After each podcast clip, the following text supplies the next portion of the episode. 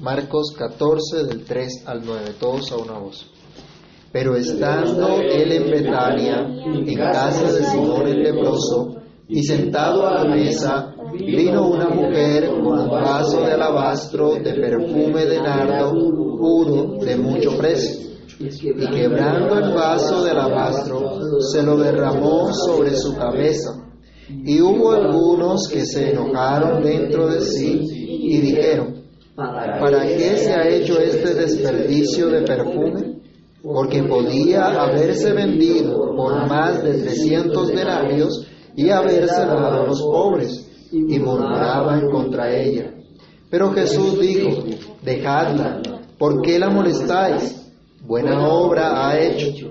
Siempre tendréis a los pobres con vosotros, y cuando queráis le podréis hacer bien, pero a mí no siempre me tendréis. Esta ha hecho lo que podía, porque se ha anticipado a ungir mi cuerpo para la sepultura. De cierto os digo que donde quiera que se predique este Evangelio, en todo el mundo, también se contará lo que ésta ha hecho para memoria de ella. Amado Dios, en el nombre del Señor Jesús, te damos gracias por tu palabra, Señor. Quieras tú, Señor, guiarnos, dirigirnos, iluminar nuestro entendimiento para que comprendamos a través de tu palabra la enseñanza que traes para nosotros. Señor, rogamos con todo nuestro corazón que hoy, en este lugar, tu palabra corra y sea glorificada.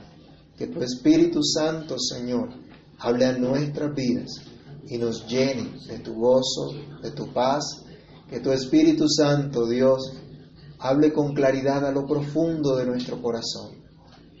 Que quites todo estorbo en nuestro pensamiento y que podamos, Señor, estar atentos a tu verdad y ser renovados en tu gracia. En el nombre de Jesús te lo pedimos en acción de gracias, Señor. Amén. Pueden tomar asiento, mis hermanos. A punto de ser entregado a muerte el Señor Jesús, sabiendo que Dios estaba al control, Marcos no solo nos relata lo que vimos la semana pasada acerca del complot del Señor Jesús y de la gente que lo rechaza, de la gente que no cree en Él, sino que tal vez en contraste nos muestra también la maravillosa devoción de la cual fue objeto el Señor Jesús. La gran ciudad de Jerusalén sería el escenario de una gran infamia contra el Señor Jesucristo.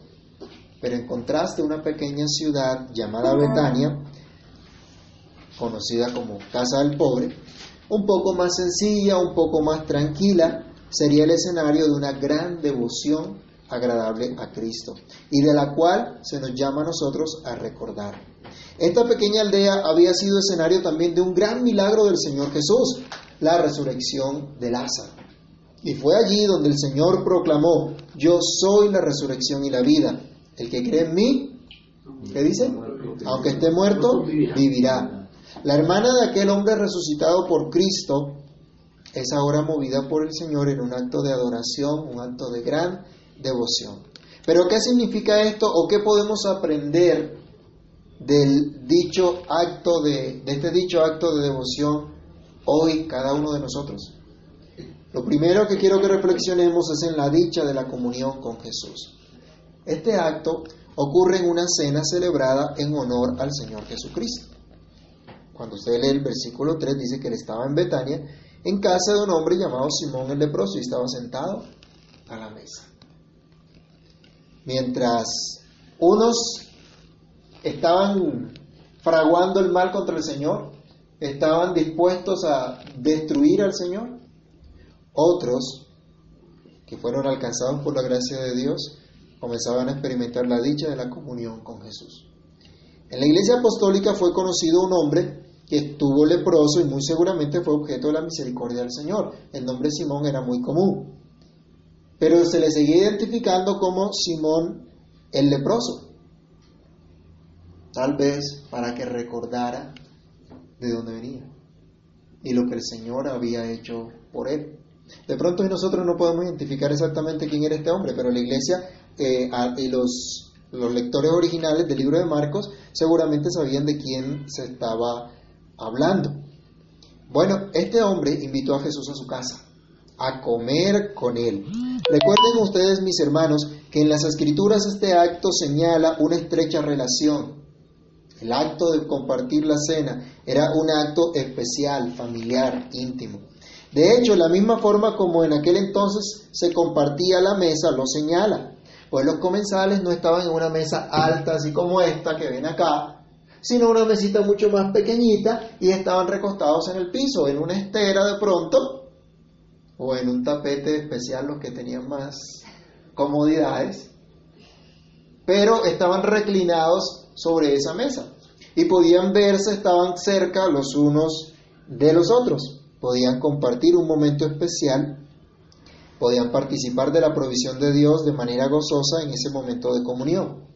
Y qué delicia, hermanos, podíamos nosotros pensar fue en esa época también, que en esa mesa, por lo menos en esa mesa donde estaba el Señor Jesús, no estaban los celulares ahí al, al pie de la mesa esperando el, el chat que llegara, o el Facebook, o el correo que estaba pendiente por revisar.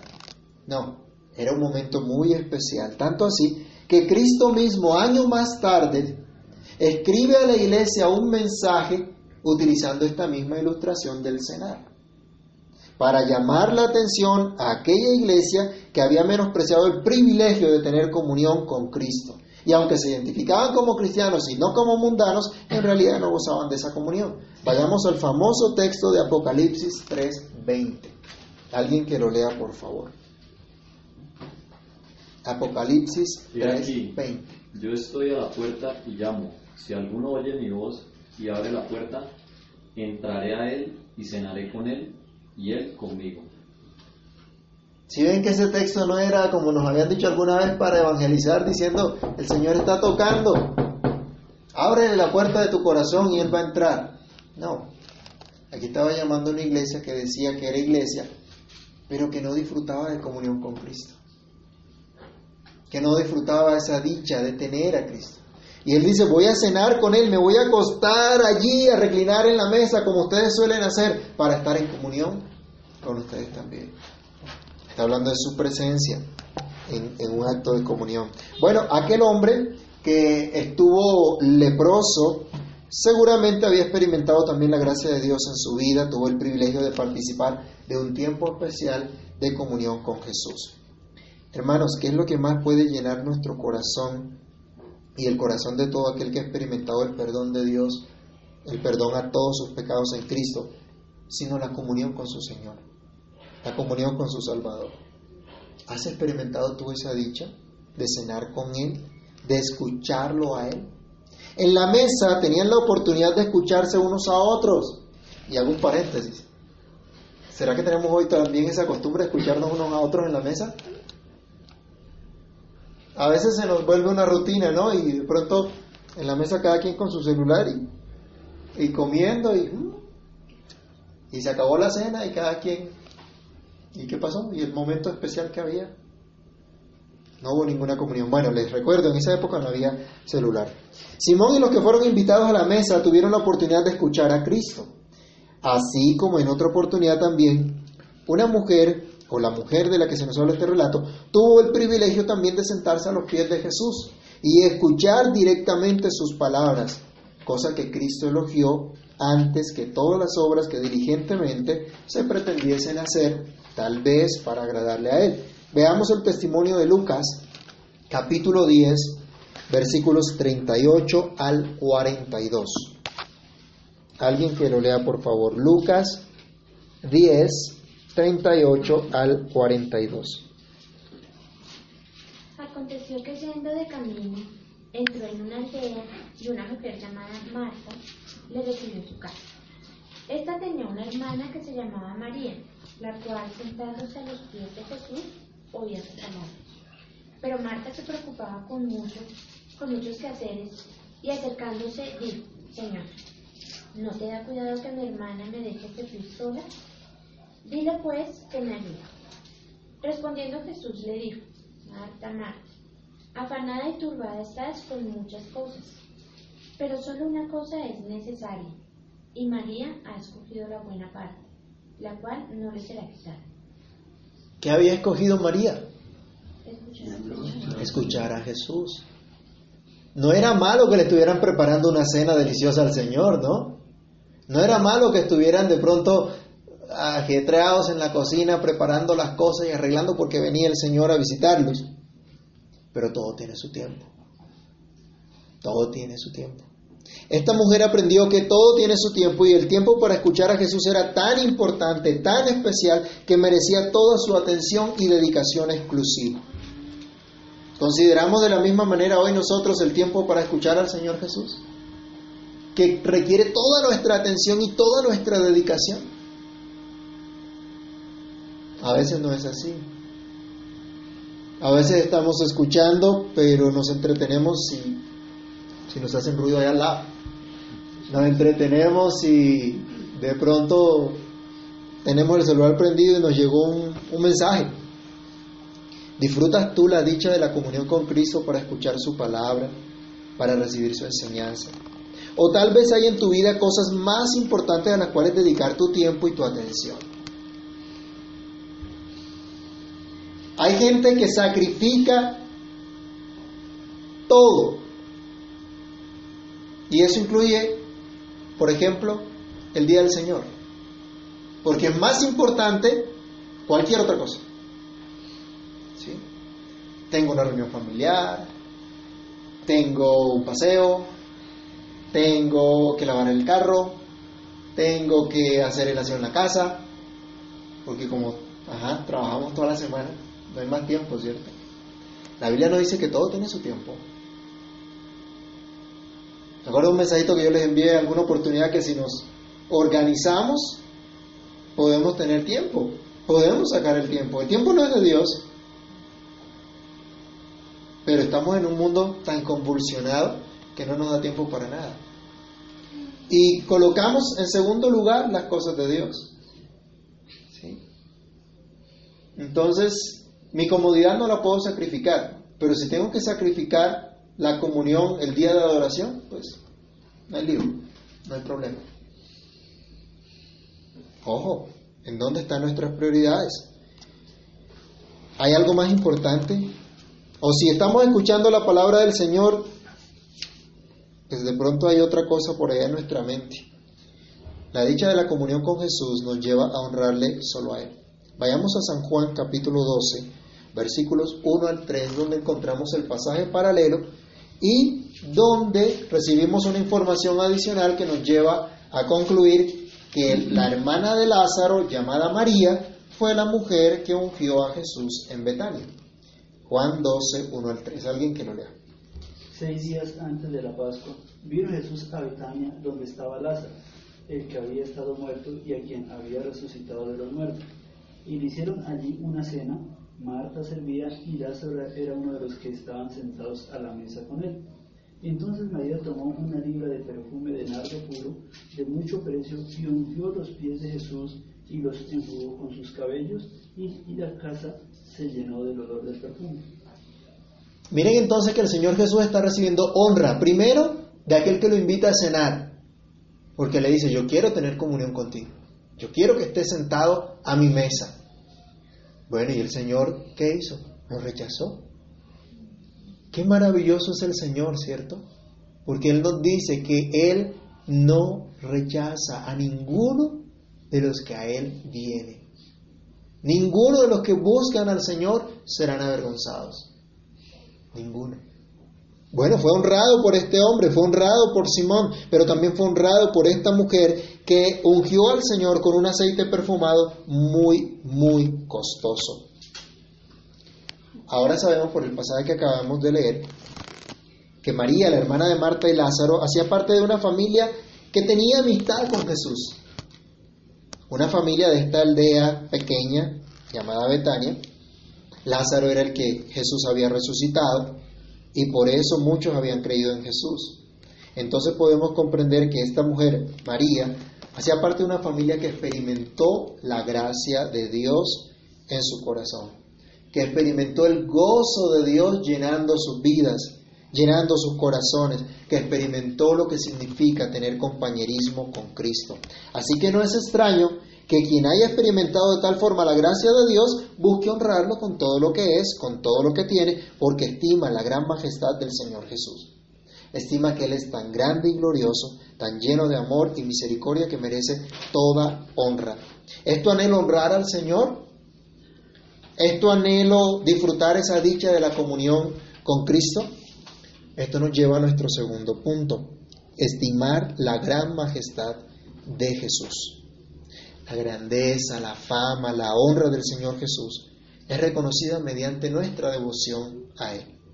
Y María aquí ungiendo al Señor está demostrando su devoción por Cristo y está demostrando que Cristo merece toda atención y reconocimiento, algo de lo que ya habíamos empezado a hablar.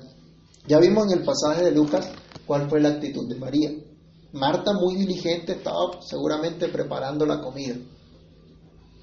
Y de pronto como que pensaba, iban a hacer una gran comilona porque dice, Señor, mira, no tienes cuidado que yo estoy aquí atareada trabajando tanto y María no me ayuda. Y bueno, el Señor no la reprocha porque estuvo trabajando, pero tampoco reprocha a quien estaba sentada a sus pies escuchando su enseñanza. Y le dice, ella escogió la mejor parte. Ahora María también está en esta casa. Muy seguramente también estaba ayudando junto con Marta para la preparación de la, de la cena, la atención de los invitados.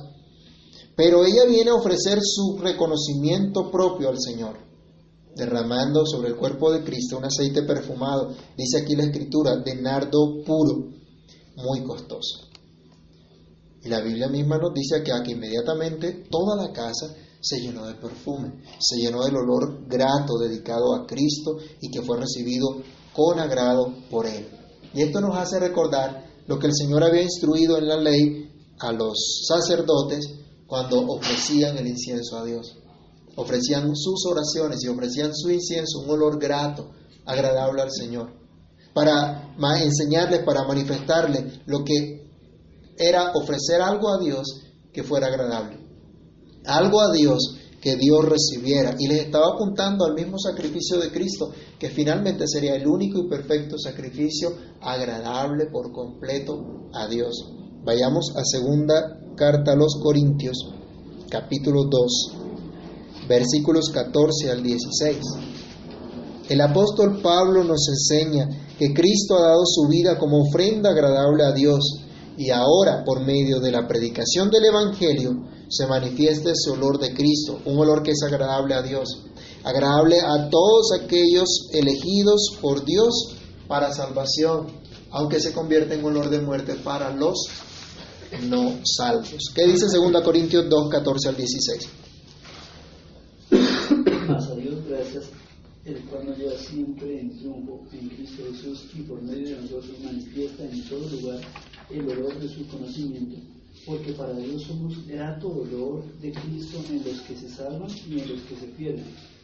A estos ciertamente olor de muerte para muerte y a aquellos olor de vida para vida y para estas cosas ¿quién es suficiente?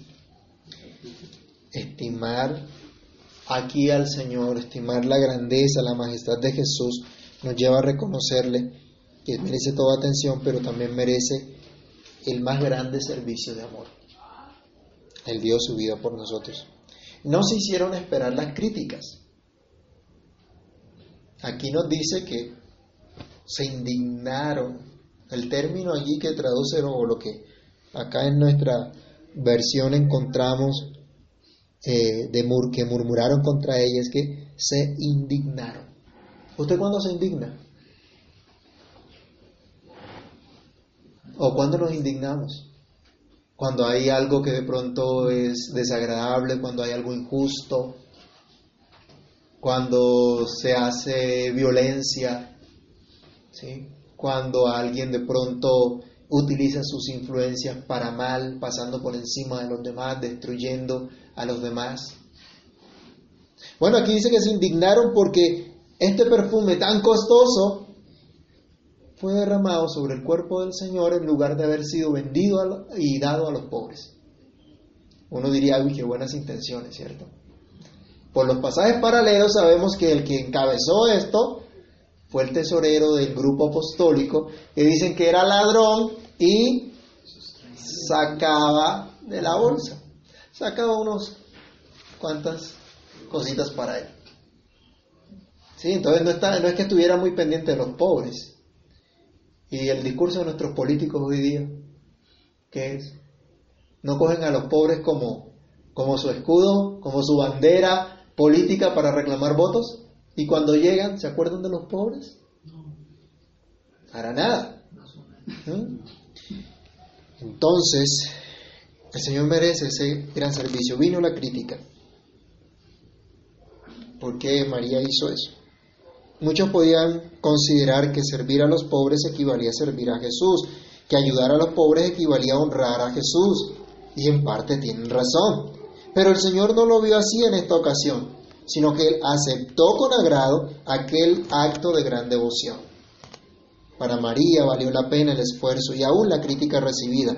El acto de adoración de un corazón agradecido con Cristo es el acto de gran devoción aceptado por Cristo.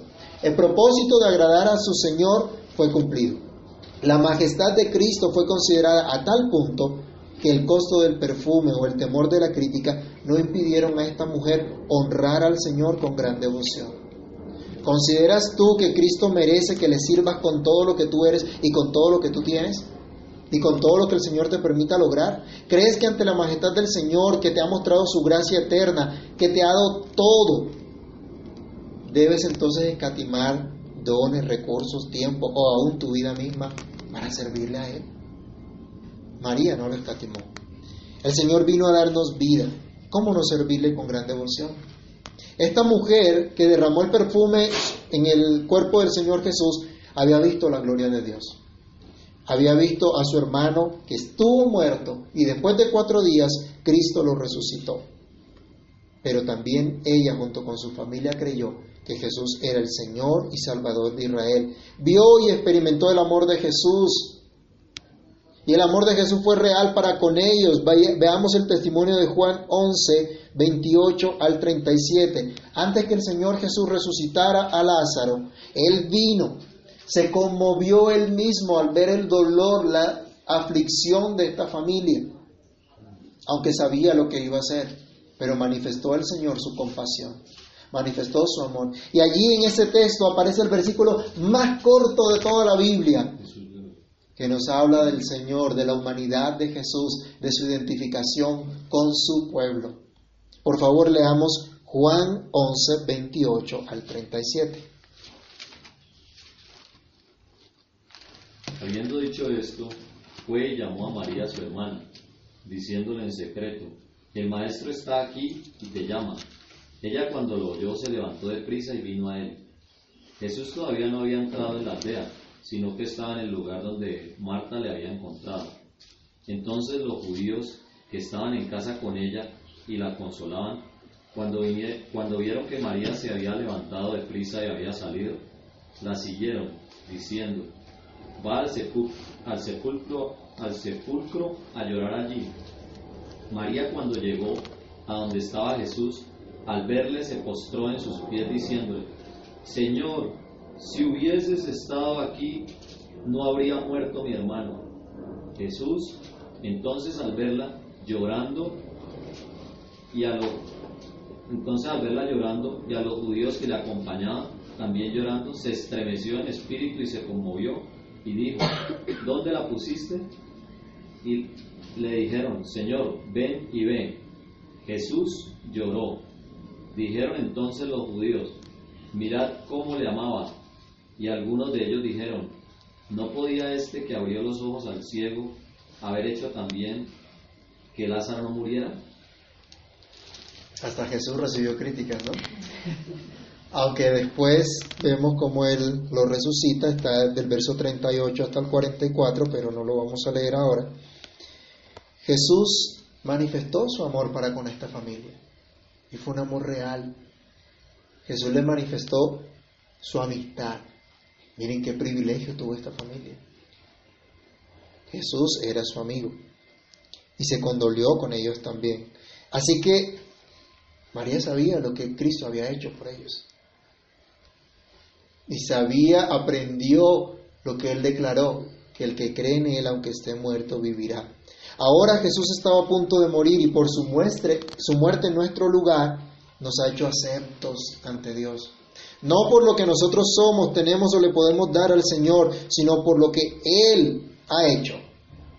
Porque su vida fue una ofrenda agradable a Dios hasta su muerte. Es ese perfume grato a Dios. Y es por Él que ahora nosotros tenemos entrada al trono de la gracia. Y no solo eso, sino que podemos venir confiadamente. Y como dice la Escritura, hallar gracia para el oportuno socorro según Hebreos 4, 16.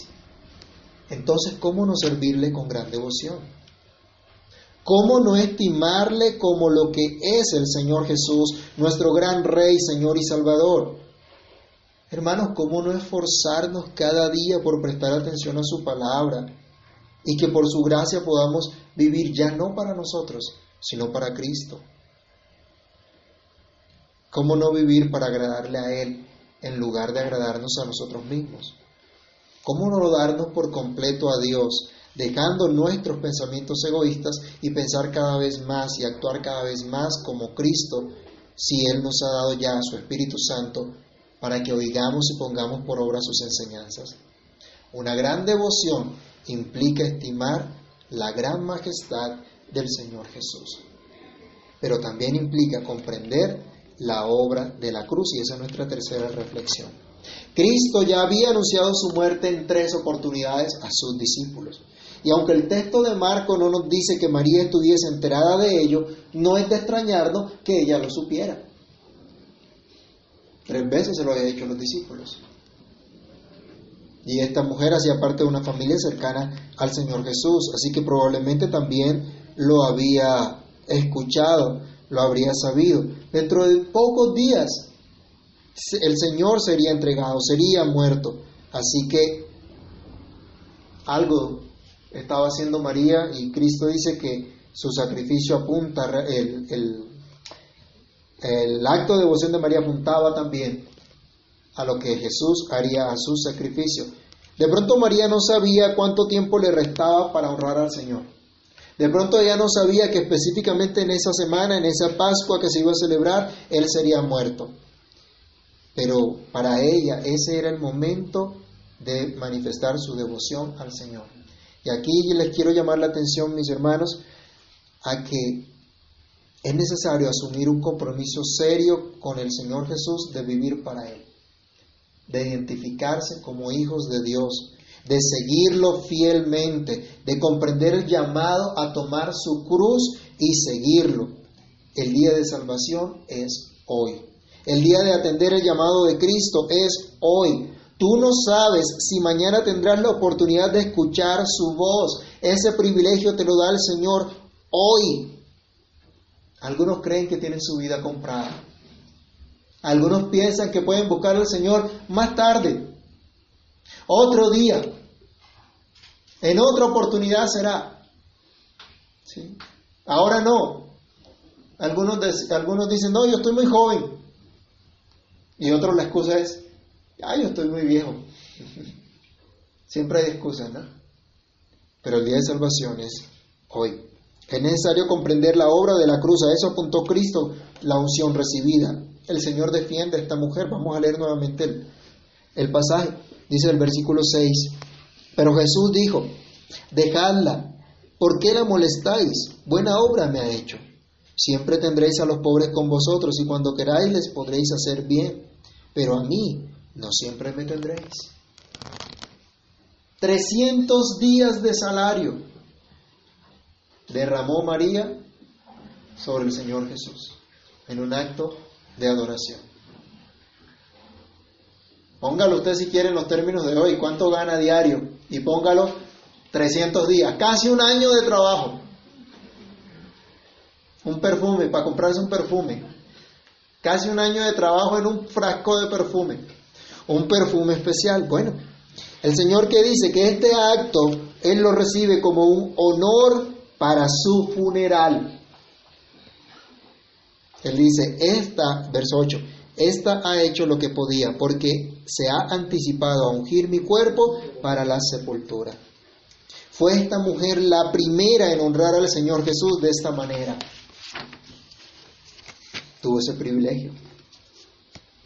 Yo no les puedo decir si María tenía plena conciencia de que estaba ungiendo al Señor para el funeral. Lo que sí les puedo decir es que Cristo lo aceptó y lo vio así y lo recibió así y fue agradable a él. Esta mujer hizo una buena obra a los ojos de Cristo. Cuando nosotros sabemos que bueno no hay ninguno sino solo Dios. Pero esta mujer había recibido la gracia del Señor. Había visto la gloria de Dios en su vida, en su familia. Por lo tanto, podía ser capacitada por el Señor para hacer algo bueno a Dios, agradable a Dios. Sabemos que nosotros no nos ganamos la salvación por buenas obras, pero somos salvos y la evidencia de nuestra salvación se debe manifestar en buenas obras. Y no cualquiera, no cualquier obra, sino las que Dios preparó de antemano para que anduviésemos en ella. El Señor manifiesta entonces, estaba capacitada esta mujer para hacer algo que fuera agradable a Dios, aunque tal vez ella no tuviera mucha claridad de lo que todo esto implicaba. El Señor Jesús ahora lo aclara. Ahora el Señor le da significado. Esto es un honor para su funeral que se daría, en donde daría su vida en una obra expiatoria en la cruz por los pecados de todos sus escogidos, a quienes con su resurrección y luego con su gloriosa venida vendría a buscar y a llevar para estar siempre con Él, tal como estudiamos en el capítulo 13 de Marcos. Mire que el Señor va ampliando la revelación de su, de su palabra. Y podemos ver, no es un poquito aquí y un poquito allá como para rellenar algo, sino que nos va enseñando, nos va ampliando todo lo que Él está, se ha propuesto hacer.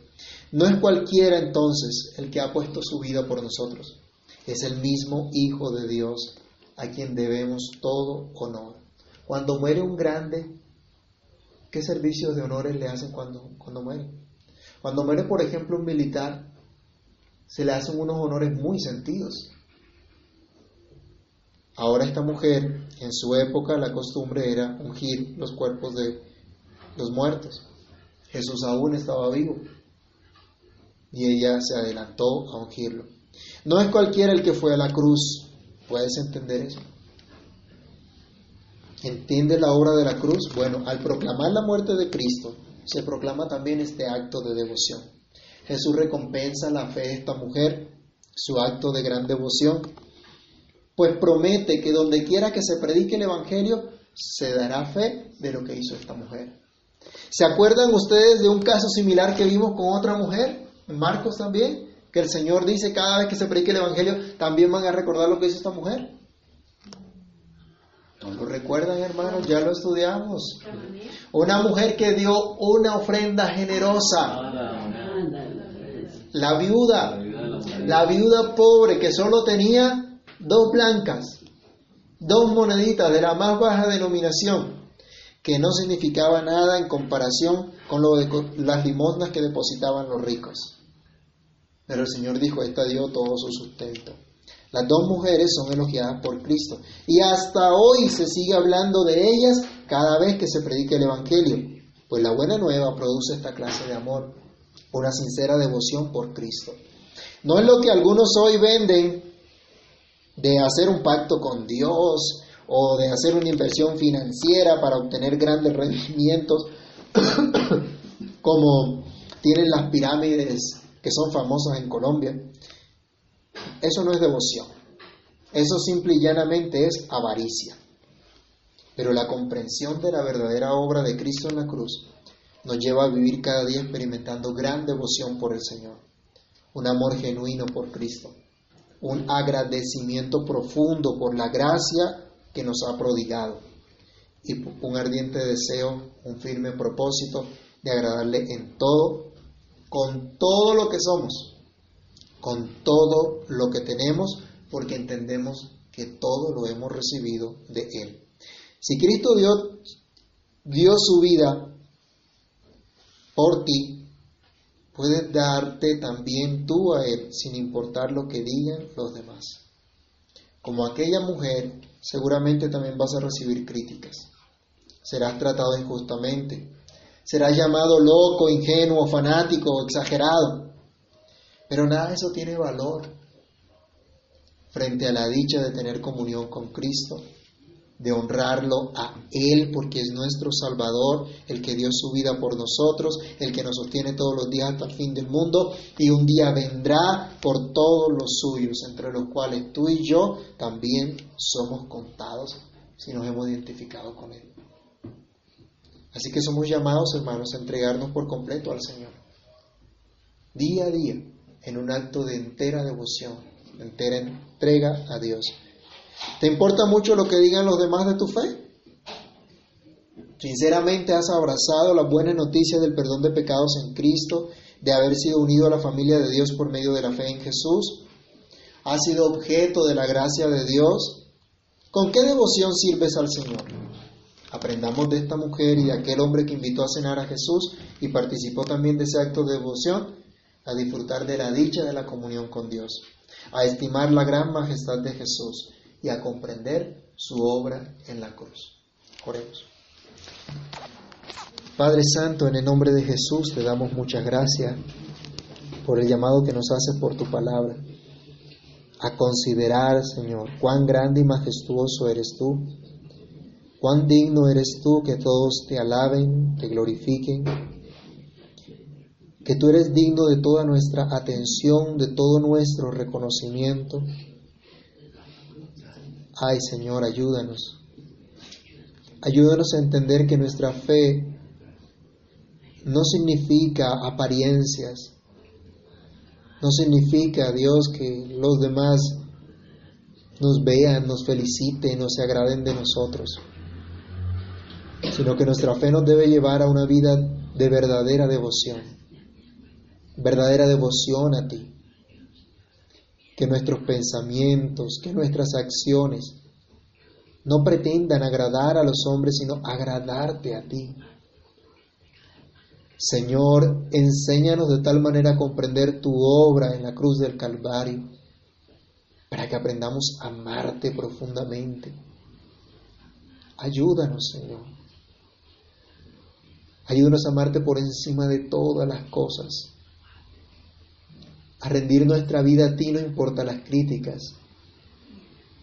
No importa los costos, Señor, que el mundo nos quiera sugerir que nos cuesta, porque ya tú nos diste todo, Señor. Y nunca, cualquier cosa que hagamos o demos para ti, se comparará, Señor, a lo que tú has hecho. Y solo podemos dar de lo que tú nos has dado. Ayúdanos, Señor. Ayúdanos a amarte profundamente, amarte con profunda devoción. Ayúdanos a acercarnos a tu palabra con la actitud correcta. Ayúdanos a acercarnos cada día a tu palabra para escuchar tu voz. Ayúdanos a acercarnos a ti en oración, Señor, para hablar contigo, para pasar tiempo contigo. Ayúdanos, Señor, a disfrutar el tiempo de la adoración pública, cuando nos unimos con tu pueblo a exaltar, a glorificar tu nombre. Que sepamos que es un tiempo especial, que no se puede comparar con otra cosa y que tiene mayor importancia. Ayúdanos, oh Señor, y guíanos, Padre. En el nombre de Jesús, oramos y te damos gracias. Amén.